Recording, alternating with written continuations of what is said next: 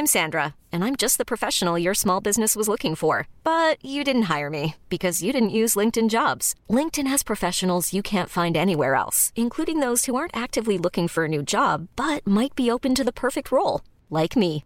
In a given month, over 70% of LinkedIn users don't visit other leading job sites. So if you're not looking on LinkedIn, you'll miss out on great candidates like Sandra. Start hiring professionals like a professional. Post your free job on linkedin.com/achieve today.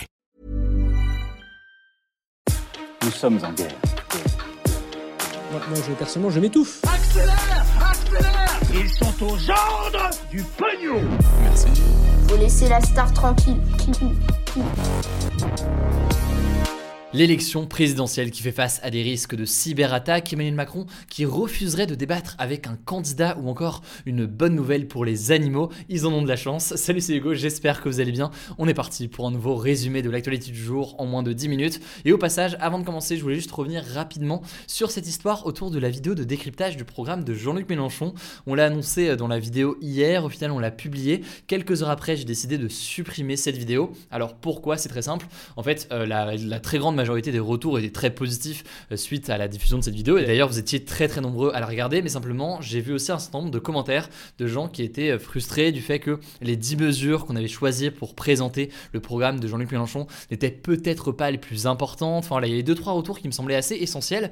Et étant donné que ces retours, eh bien, je vais les prendre en compte pour les décryptages des programmes de tous les candidats qui arrivent après, eh bien, je me suis dit autant corriger cette vidéo qu'on a fait sur Jean-Luc Mélenchon, mettre à jour tout ça euh, par souci donc d'égalité d'équité entre euh, les candidats, pour du coup ensuite reposter le décryptage du programme de Jean-Luc Mélenchon, qui sortira donc a priori euh, cette semaine, je sais pas encore quand, on va prendre le temps qu'il faut pour que ce soit euh, parfait, et puis après voilà, les décryptages des programmes des autres candidats vont arriver dans la foulée dans les prochains jours. Merci beaucoup en tout cas pour vos retours, ça vous a vraiment vraiment plu, mais voilà, ça me semblait important bah, de prendre cette décision pour avoir le meilleur travail possible pour vous pour l'élection présidentielle. Alors on commence donc avec le sujet à la une aujourd'hui, c'est comment ces cyberattaques pourraient perturber la campagne présidentielle, voire carrément l'élection présidentielle en tant que telle. C'est des pratiques qui se développent et qui ont déjà touché euh, d'autres élections, comme par exemple les élections euh, présidentielles américaines de 2016 ou encore euh, plus récemment les élections fédérales en Allemagne en septembre 2021. Et donc ça vaut le coup qu'on s'y penche au moins quelques minutes. Bon d'abord, qui pourrait concrètement être visé par ces attaques? En fait,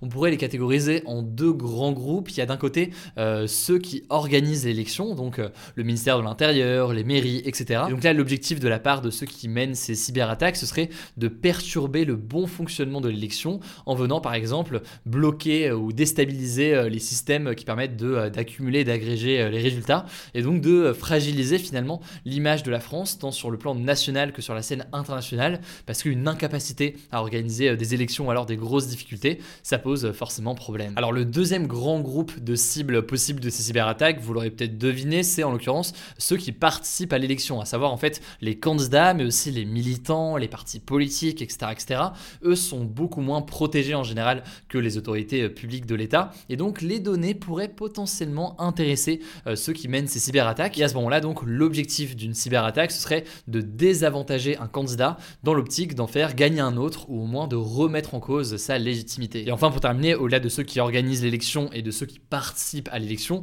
bah, il y a enfin euh, la population qui est forcément touchée d'une façon ou d'une autre par ces cyberattaques, puisque ça peut venir influencer, eh bien d'une façon d'une autre, ce qu'on peut penser de certains candidats, sur le fonctionnement de telle ou telle chose. Et donc, on se retrouve de fait aussi la cible potentielle de ces cyberattaques. Alors, concrètement, qui pourrait vouloir perturber comme ça l'élection présidentielle et réaliser euh, ces cyberattaques? Alors, déjà, ce qu'il faut bien comprendre, c'est que l'origine, savoir qui est à l'origine d'une cyberattaque, c'est euh, jamais facile de le savoir pour sûr. Mais aujourd'hui, en fait, l'attention se porte sur trois pays. Il y a d'abord la Russie qui aurait déjà perturbé la campagne présidentielle américaine de 2016 selon euh, les services secrets américains, mais qui ont été aussi euh, appuyés par euh, des enquêtes de plusieurs médias. On a aussi la Turquie, mais là je ne vais pas rentrer dans les détails, c'est surtout basé sur des soupçons d'Emmanuel Macron. Et enfin, on a la Chine, qui est notamment accusée par des experts d'une vaste attaque informatique qui a eu lieu en France l'été dernier. Et l'objectif, donc je l'ai dit, ce serait de perturber le bon déroulement de l'élection pour faire baisser la légitimité d'un pays, ou alors pour favoriser, pourquoi pas, un candidat plutôt qu'un autre. Alors là, vous allez me demander à juste titre, en quoi peuvent consister concrètement ces cyberattaques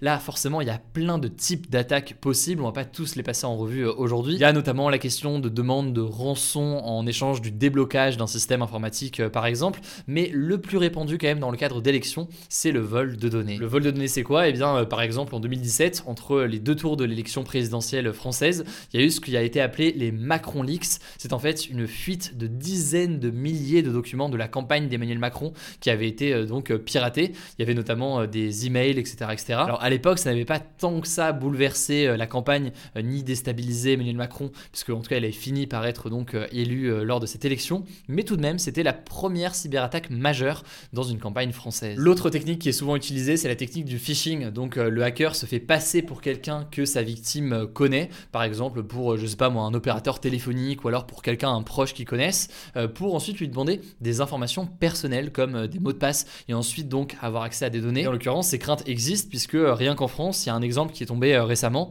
avec euh, là aussi la République en marche, donc le parti d'Emmanuel Macron, qui a reçu un mail d'une personne qui se faisait passer pour le chef du pôle technologie du parti, alors que c'était pas lui du tout. Voilà, c'est quelque chose que là on voit très récemment avec la République en marche, mais qui s'est reproduit en fait beaucoup de partis politiques, si ce n'est tous, font face à ce genre de cyberattaque. C'est donc important de le souligner. Alors du coup, quelles sont les solutions? Il n'y a pas 36 000 solutions non plus. Hein. L'une des solutions qui est quand même beaucoup utilisée aujourd'hui, c'est de passer par des messageries comme Telegram ou encore encore mieux Signal. Mais il y a aussi l'idée d'activer ce qu'on appelle la double authentification, donc le fait de confirmer par SMS chaque connexion, par exemple pour ouvrir une session sur un nouvel ordinateur.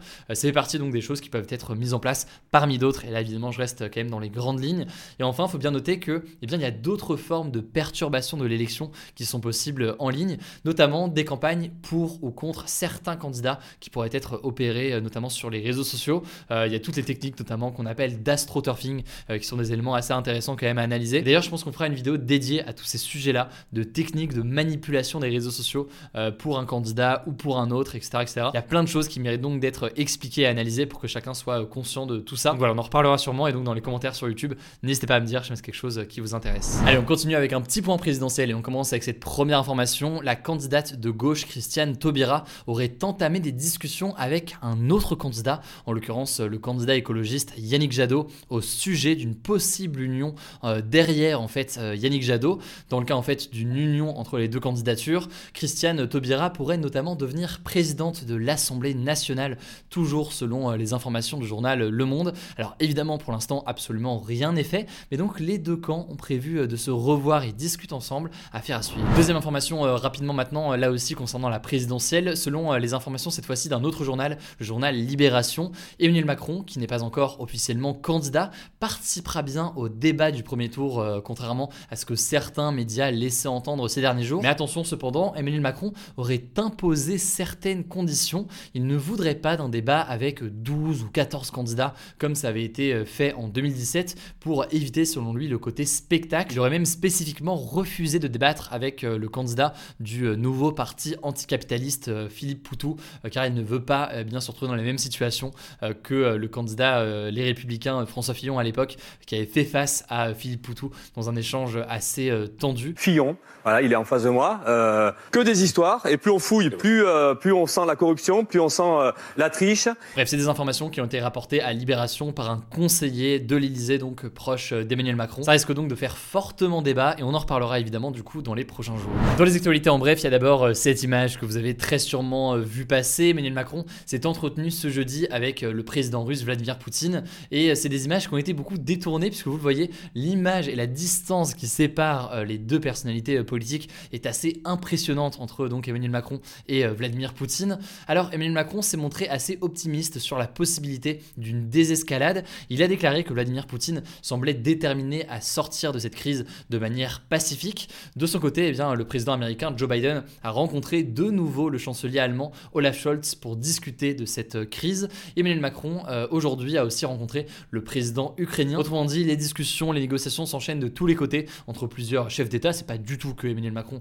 euh, c'est aussi le cas de d'autres euh, chefs d'État. On verra quel impact est-ce que ça a dans les prochains jours. Direction le Canada désormais pour euh, la deuxième actualité. Ça me semble essentiel de faire un nouveau point là-dessus. C'était à la une d'une de nos actus du jour il y a quelques jours. On en reparle aujourd'hui. en effet, là-bas au Canada, les manifestations, notamment contre les mesures sanitaires, se poursuivent et la contestation ne faiblit pas vraiment à tel point que la ville d'Ottawa, qui est donc la capitale du Canada, Canada a demandé de l'aide au Premier ministre canadien Justin Trudeau. En effet, le centre d'Ottawa est bloqué depuis plus d'une semaine par des dizaines de poids lourds et des manifestants. Et euh, selon le maire d'Ottawa, eh bien, la situation est totalement, je cite, hors de contrôle.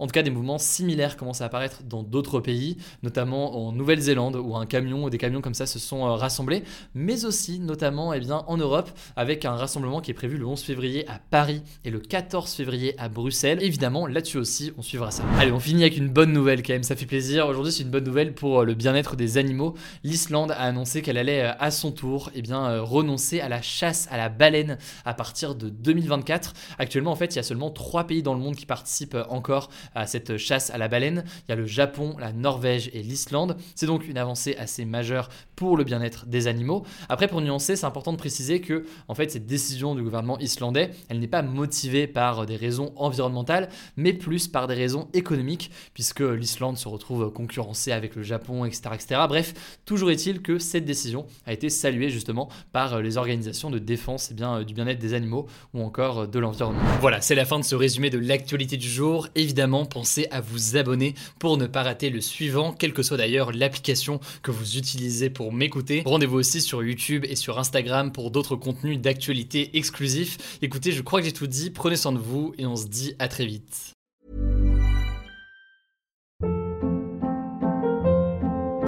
Hold up. What was that? Boring. No flavor. That was as bad as those leftovers you ate all week. Kiki Palmer here, and it's time to say hello to something fresh and guilt-free. Hello Fresh. Jazz up dinner with pecan-crusted chicken or garlic butter shrimp scampi. Now that's music to my mouth. Hello Fresh. Let's get this dinner party started. Discover all the delicious possibilities at hellofresh.com.